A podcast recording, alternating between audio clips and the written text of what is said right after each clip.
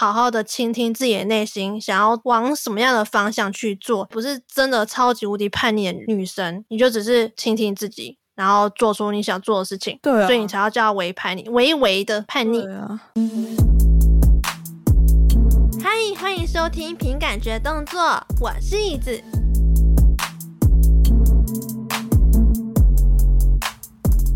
我们今天呢，在微叛逆女孩那边有聊了有关于我的职业上的秘密啊、八卦啊什么之类。就是如果你们听完这一集有兴趣的话，也可以去微叛逆女孩的频道上面听看看。然后呢，因为我们刚刚就想说，毕竟我们人生中总是会有做出一些觉得很叛逆的事情，那就先请你自我介绍一下吧。Hello，大家。啊，你们好，我是微叛逆女孩的 Connie，对，我自己好的 Podcast 节目就是微叛逆女孩。那你可以先说一下，就是为什么你的节目要叫微叛逆女孩，不叫超级叛逆的女孩吗？因为我自己觉得我自己没有很叛逆啊，就就是我在跟我的家人讲这件事情的时候，我跟他说，诶，我的名字要叫做微叛逆女孩，因为我觉得我自己没有很叛逆，然后。我的家人跟你的反应一样，他说：“什么违？你没有违叛逆，你明明就超级叛逆的好吗？”但我还是决定 follow 我自己的内心，就决定要叫自己为叛逆女孩，因为我还蛮常做一些不像一般社会期待中女孩子会做的事情。嗯，我还蛮意外，你竟然会让你的节目让你的爸妈知道、欸。诶哦，没有，不是让我爸妈啦，是让我妹。哦，为什么？你跟你妹的关系个性很不一样吗？嗯，我有两个妹妹，然后我是跟我最小的妹妹说的，然后我最小的妹妹就是嗯保守派的吧，现在就是一个老师啊，反正她大学一毕业，她就已经考到正式老师，就是开始要当高中老师的生涯，这样 一个乖巧的学生。那你嘞？你是做了什么违叛逆的事情？就可能。高中毕业之后就去当兵，而且我那时候，对啊，而且我那时候高中读的是女校，就是彰化第一志愿的女校，这样。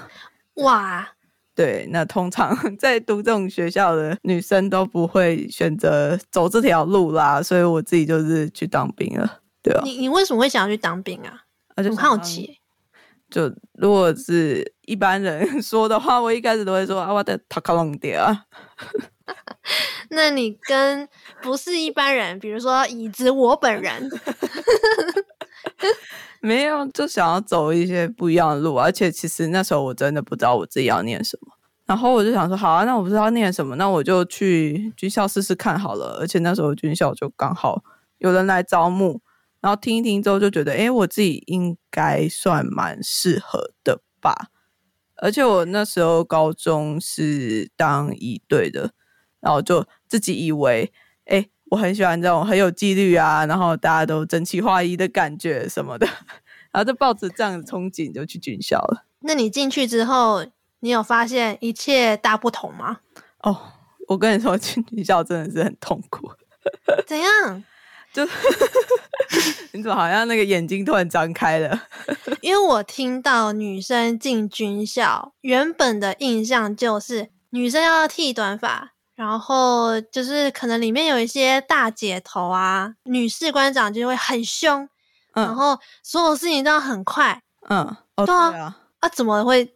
我没有办法接受、欸，哎，你没有办法接受什么？简单就是一切一切都要很快，然后。很整齐划一，需要在很短的时间之内把事情都做好，我做不到啊，就是、臣妾做不到。这是一种训练啊，就是必须要去训练的事情。而且，其实你在一开始进去的时候，你就可以看得出来，有很多人确实就是跟你一样，就是他们的动作都是特别的慢的那一种，然后那种就一直被骂。那你有被骂吗？我有啊，我当然也有被骂，但是我不是因为动作慢被骂，我就是因为呃，不知道哎、欸，可能那时候脾气也是很差吧。你啊？对啊，我一直脾气都很差。会吗？可是感觉还好啊。没有，就是就是没有踩到我的点都还好啊。那你是花了多久时间才有办法在军中适应？那边的生活？嗯、呃，我其实从来没有适应过哎。你说你从军中的生活第一天开始，你就会觉得我为什么要来这里吗？是也没有啦，就是也没有质疑到自己到那种地步，但是就是就一直会感觉到自己和这个环境是格格不入的。怎么说？因为可能就真的部队的限制是还蛮多的吧。不知道大家有没有听过其他男生讲过自己的部队故事？那其实部队的限制就真的是很多，就包括你必须要很长都是集体行动，所以你不能自己一个人在某一些地方走啊走啊晃来晃去什么的。然后你休假可能也会被管制，也不是说管制，就是。你必须要有时间就回报啊，就定时去向长官回报啊什么的。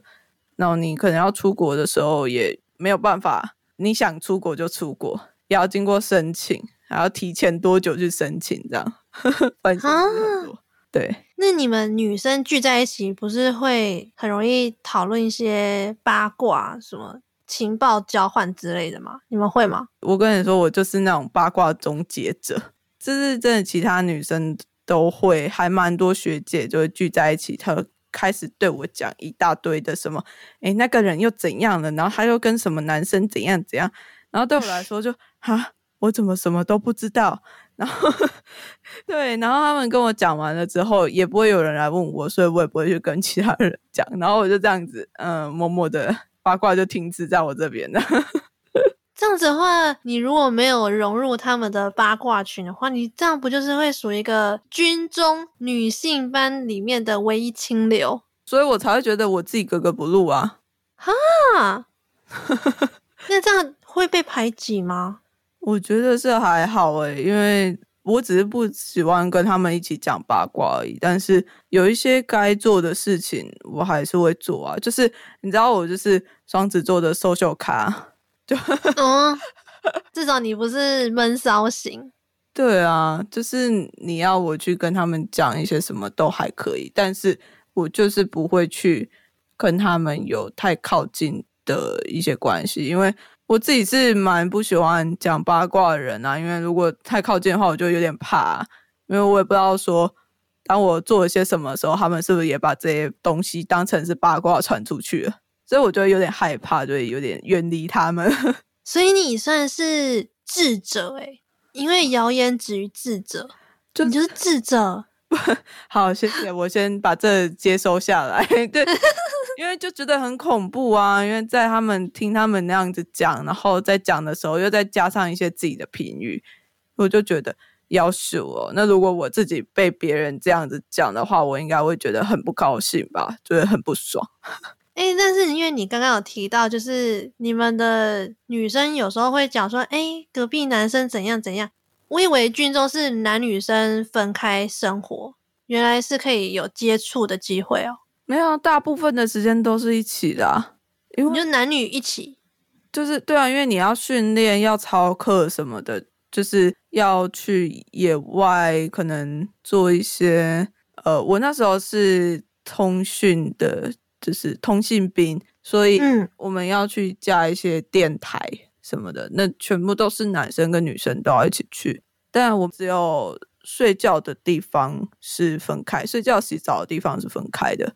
那基本上其他的时间都是一起的。那所以你有爬到那个很高的那个塔上面，然后装电线什么的？是没有。我们用的方式不是爬到，有了，但是很少。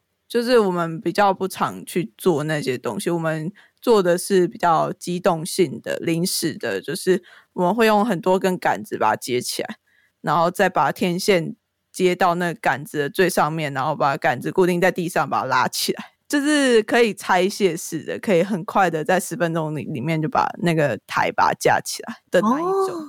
那如果说要抬什么很重的东西，或者是有点比较偏苦差事的话，你会不会想说啊，就男生去就好了？我就你知道纳凉。我觉得我自己还好诶、欸，就是他们有时候都会靠背说，哎、欸，为什么女生都不用去？但是我就会跟他们说，好啊，你就派我去啊。但是你知道一开始我们连队上面都会有执行官，就是执行官是负责那一整天的，不是那一整天，是那一整个礼拜的所有的事情的安排。然后他们在派人的时候。就可能已经知道说要去搬一些比较重的东西的时候，他们就会直接把女生跳过，就是哦，就很烦啊，因为这样就会被讲话，并不是我不想去做这件事情，而是他们就直接把女生排除掉。他们搞不好也是疼你们啊，假 看白，不行哦，那 执行官想疼你们不行哦。没有，因为其实虽然说对女生来说是好处啊，但是这同时也就是让女生陷入另外一种就是恶性循环里面啊。因为男生就会说：“哎，为什么女生都不用去？”就会在私底下就开始靠北，然后就会对女生印象很差什么的，就很烦。可是，那你现在在澳洲了吗？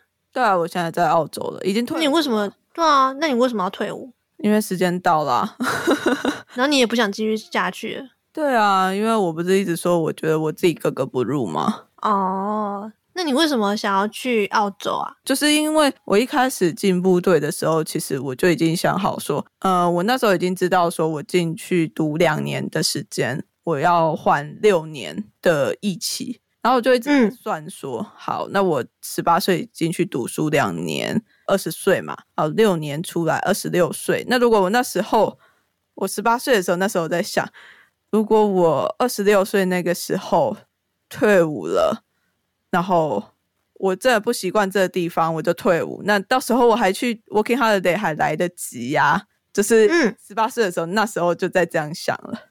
然后你就冲一波。对，就是二十六岁的时候就，就那时候就刚好觉得说。哎，我自己好像真的不适应，那就就退伍吧。其实我真的不是不适应，嗯、就是我可以把事情都做得还不错，就做得很好。但是就是我自己觉得我自己心里面没有很喜欢这个地方。那你去澳洲的那个时候有遇到什么困难吗？比如说你爸妈是不是很反对？嗯，没有哎、欸，我爸妈没有反对，没有哦。因为我应该是就从军校开始之后，我自己的怎么做一些决定，我都不会再经过我爸妈的同意了。就是不管他们怎么讲，对，就是就算他们要跟我说，诶，他们觉得这样不好，那我就会有时候啦，我小时候比较坏一点的时候，就会。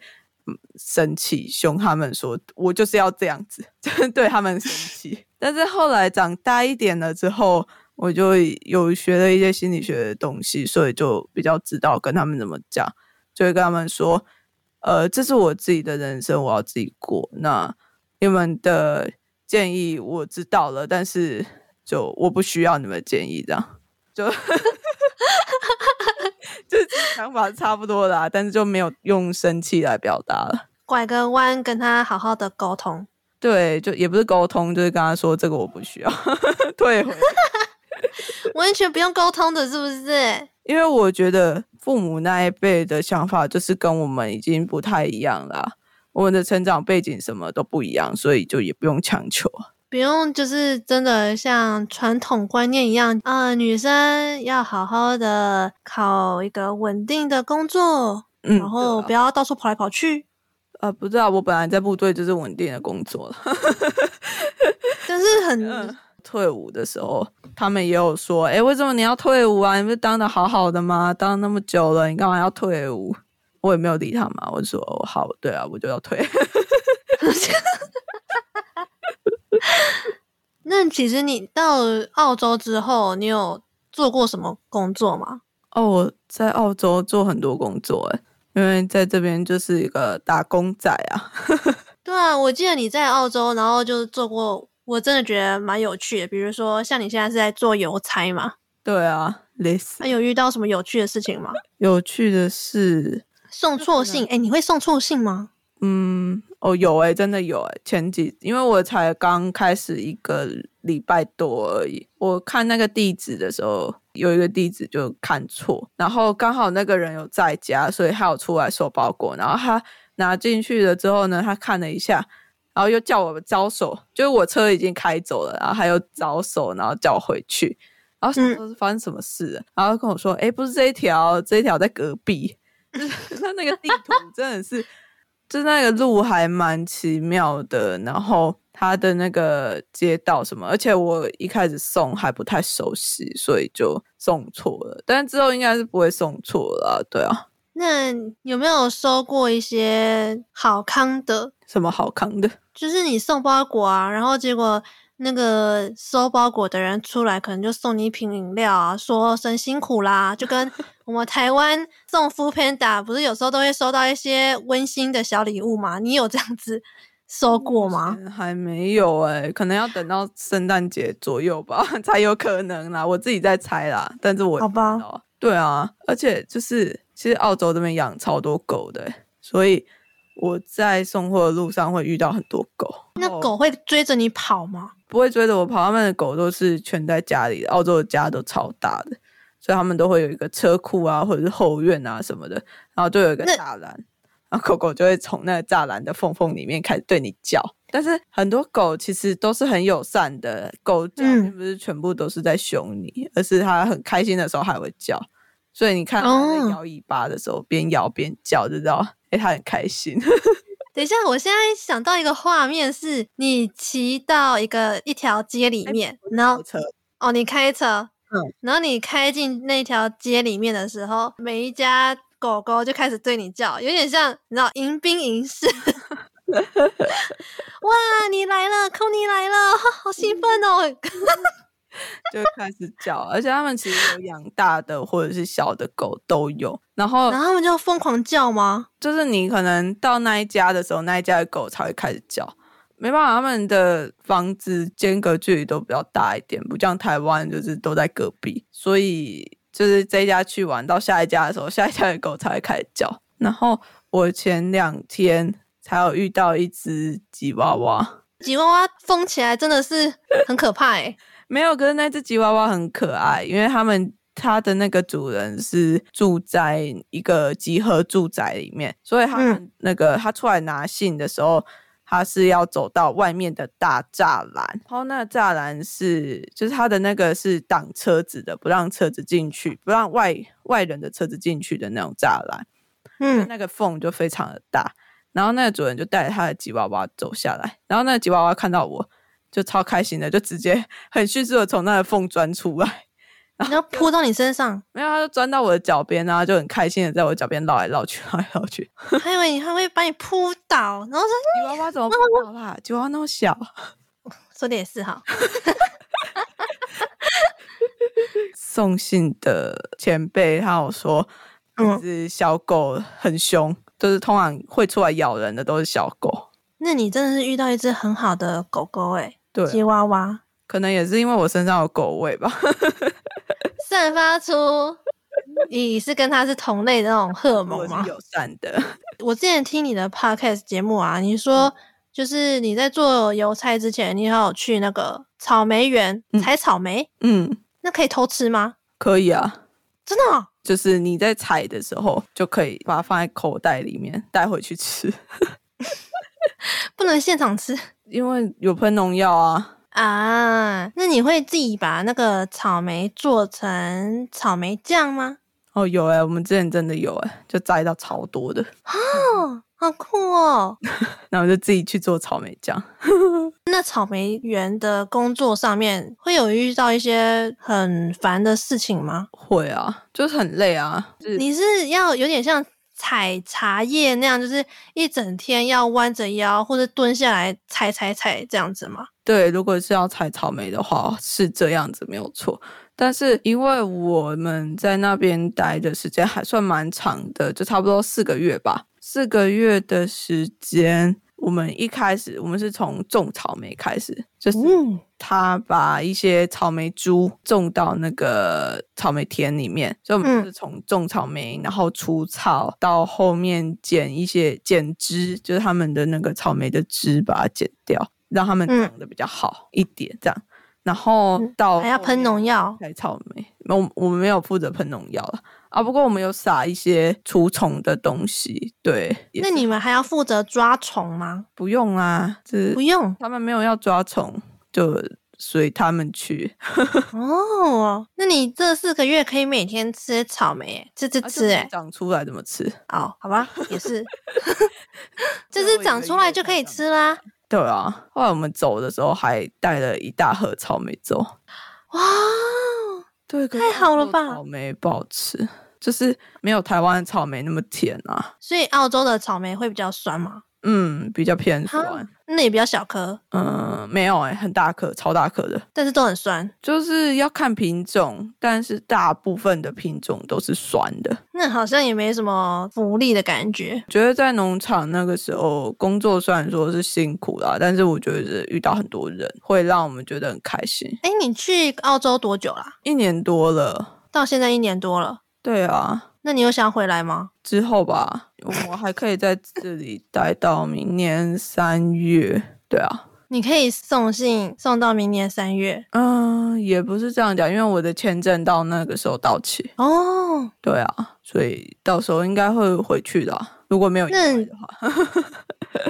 哎，这样感觉你是还蛮做自己的人哎，你就是你想做什么你就去做，就算别人有在面 murmur 说啊，这样去会不会很危险？这样会什么很不好？你们都没有在管哎。哦，对啊，而且其实我们那时候来的时候，我我会说我们是因为我我女朋友也跟我一起来，然后那时候刚好疫情刚开始的时候，三月多，三月多，然后你们去了澳洲，对。然后我们进来澳洲大概一个礼拜吧，澳洲就锁国了。哦，哎，你们就是刚刚好哎。对啊，就刚好那一个礼拜。后来就发现，哎，好啊，后面都没有人可以进来了，然后澳洲就一直锁国，锁到现在。现在还在锁国哦？对啊，嗯。他现在疫情很严重吗？没有啊，刚好选的是在西澳的部分。嗯，西澳这边的疫情其实状况跟台湾差不多啦。哦，嗯嗯嗯，所以其实也不用太担心什么疫情的问题。对啊，但是也是来了之后才知道啊，不然在台湾的话，就是一直看新闻，就说哎那里很危险，很危险，很危险。但是事实上来这里才发现。其实也没有想象中的那么危险。那你从小到大，你做过你认为你最叛逆的一件事情是什么？我想想哦，好啊，你有没有觉得你喜欢女生这件事情算是叛逆的一件事吗？哦，之前会啊，因为我们家就是基督教的家庭。哦，我知道。对啊，然后所以就从小的生长过程就是跟我们教导说，哎，同性恋是犯罪啊，是干嘛的？嗯，那你就跟耶稣讲说，神，你不是要爱世人吗？你应该要多元包容这一切。爱是可以有不一样的形式展现，所以身为耶稣，您应该是可以接受这件事情的吧？你就开始质疑耶稣吗？没有，我小时候很乖。哦，对啦，就是因为毕竟你是从小就这样被教导长大的嘛，你也不可能在那个时候马上开始质疑这些事情。嗯，对，就是我也是到差不多成年了之后，我才慢慢的去承认，然后。去讲这些事情，所以对我来说也算是蛮叛逆的一件事。当我在面对我的宗教的时候，在选择去做这些宗教里面大部分的人都说这是罪的事情的时候，嗯，就觉得有点有点在叛逆的感觉。但是现在就不会有这种感觉了。我还蛮好奇，你是从什么时候发现你对女生比较有心动的感觉，而不是对男生？其实一直哎、欸，就是。从小一直到现在，我回想起来的时候，我就发现我幼稚园唯一记得的就是隔壁班很漂亮的小女孩。你就会发现说，哎、欸，其实这件事情就是你从很小的时候你就可以看得出来。哦，对啊，但后来也都是一直都只对女生有感觉啊，就是会觉得哎，那女生好漂亮，那女生好吸引我什么的。男生直接被我忽略，男生只能当哥们，就是可能连哥们都没办法当的。哈，他就是一个灰尘，就是漂浮在这个世界上，然后你也看不见他们这样。就可能像漫画里面啊，就是男生都是灰阶，女生就是彩色的。哇塞，哎、欸，很妙哎！像我就是比较喜欢男生嘛，我其实曾经有在思考说，还是我要来喜欢女生看看。嗯，但是我后来我发现，我对于女生就是真的是好闺蜜，嗯，好姐妹。就是我没有办法爱上他，嗯嗯嗯嗯。当然，女生一定会比较好聊啊，就是会有一些 girls talk，对，会比较私密的话题，觉得很好聊。但是啊，可是我没有办法爱上他哎，我一想到我要爱上他，我觉得好怪，基因的问题。但是就是每个人都会有感觉啊，就是你比较喜欢什么样子，你自己最知道啦。你对于女生就是会比较心开始跳动的感觉，男生就是无感。我没有办法跟他们产生比较深刻的情感连接，但是如果要暧昧还什么的话，我会玩，就没什么感觉啊。但是可以去经营那种感觉的。你说跟男生暧昧的感觉，你可以。对啊，就是享受那种被喜欢的感觉，然后利用那个男生帮你做事情。哎，也不是这样讲嘛，不可以这样讲，讲的我好像 很绿茶一样。还好吧，这个如果男生是嗯出自于心甘情愿的想要对你好，或者想要。帮助你的话，嗯，那就是叫帮助，不是叫利用。我自己的观念是这样子的啦，嗯，嗯，对吧？所以你一定有很多男生蛮喜欢你的，然后你就跟他稍微暧昧一下，这样是吗？嗯，反正部队里面没有什么女生嘛，就很多男生说我喜欢我啊，还 什么的。女生在军中简直跟宝贝一样吧？要看人啊。哦，还是要看人。我们单位就真的是除了我之外，其他的学姐可能就结婚了。啊，所以你根本就是一个最可爱的女生这样子。哎、欸，不是哎、欸，我本人非常的高大哎、欸。哦 是喜欢我的个性，因为我的个性比较外放，豪迈。对，可能跟他们比较聊得来，就是他们会觉得说，哎，这样还蛮容易去亲近的，而且感觉比较没有心机，然后可能就真的比较像男生，他们可能觉得自己频率跟我比较对得来吧。哦，对，但就是他们自己觉得。像我就是会遇到一些呃对我蛮有好感的男生，嗯，然后他们就是会呃愿意的去帮我做一些事情，比如说搬家啊，或者是骑车载我去哪里哪里玩，这样，嗯，就是他们都是出自于心甘情愿，有的时候。我还会有点变成互相帮忙，嗯，比如说他们骑车载我去一个活动，然后我去帮他们带活动，嗯，这就算帮忙啊，我觉得不算利用，嗯，对于这种事情你怎么看？你会觉得这样很坏吗？我是觉得这是一种选择吧，个人的选择，嗯，对啊，就是你选择去做这种事情也没差，你觉得 OK 就 OK，在那个当下，我觉得是 OK 的话，我也会去做这件事情，因为像我现在。朋友啦，他们就会觉得你又对人家没什么意思，你为什么要给人家在，或者是你为什么要让他来帮你？你是不是有什么企图，或者是他有什么企图？嗯，那这样的话就会变成说，嗯，好像这就是会变成有一种一个目的性在里面，想要去得到什么的感觉。嗯，但是如果你没有这样想的话，那就没有啊，管他怎么讲。也是啦，也是啊，但是就是久了之后会让那个男生误会啊，就是会觉得说，哦，哦，你都会愿意让我来帮你做什么事情，或者或者是呃帮你处理什么事情，那你是不是真的对我有好感啊之类的？对啊，那这样嗯，就好像有点本末倒置，可能就要讲清楚吧，关系搞清楚。对啊，就是在做这些事情的时候就。就已经先说好说，诶，我是把你当朋友，所以我才会请你帮我做这些事情。那我们这一次不可能的。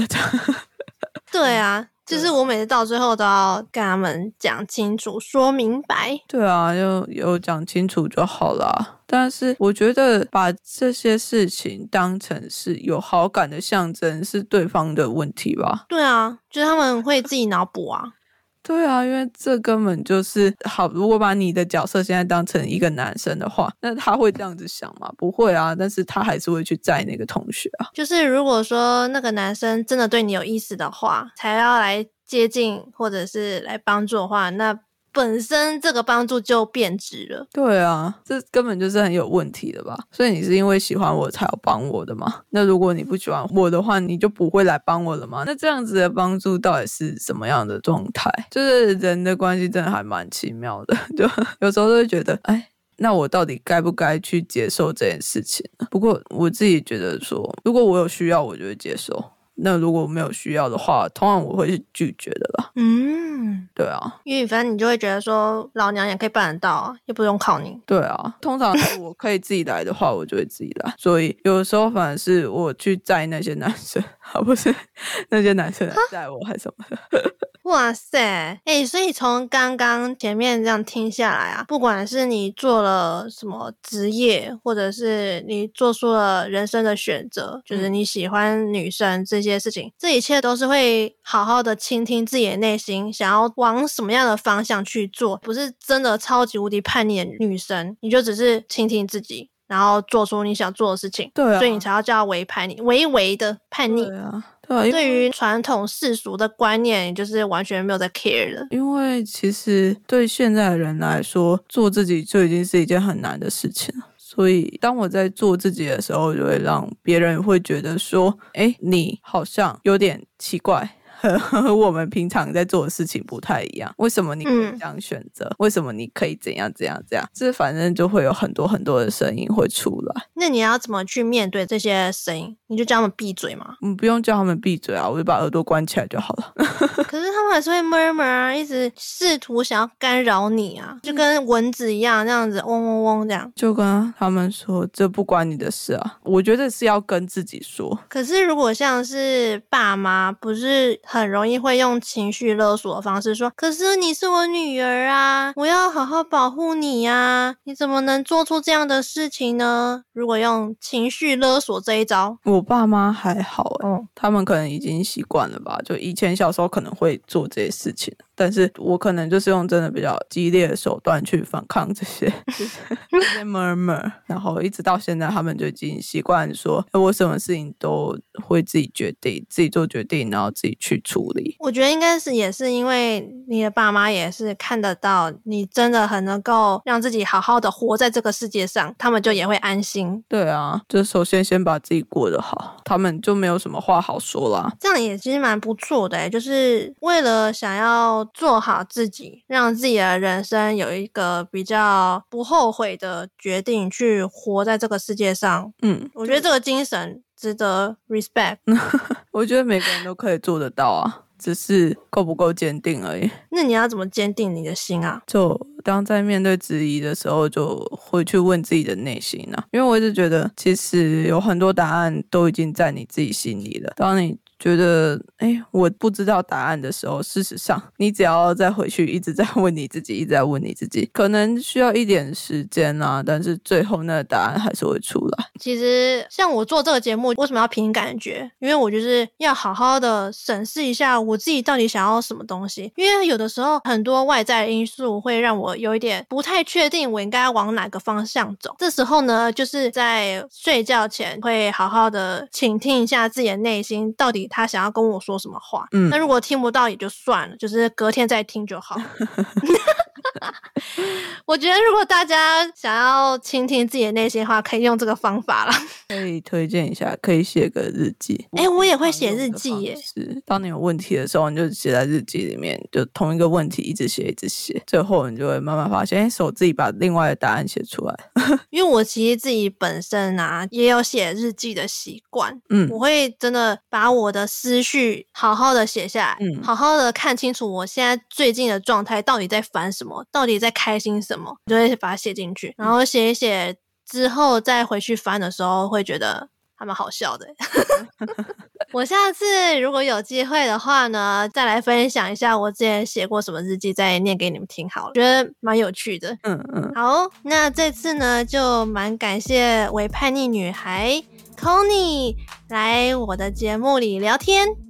哎，那如果大家喜欢我们的聊天的话呢，记得帮我在 Apple Podcast 留言加追踪，然后。也可以来我的 IG Action by Feeling 追踪我，然后把你的想法跟我讲，我都会回复你哦。因为如果有来回复的话，你都知道我都会跟你们聊天。好，那如果你是用 KKBOX、Spotify，就帮我听完点个关注。那我们下次就再见啦，拜拜，拜拜。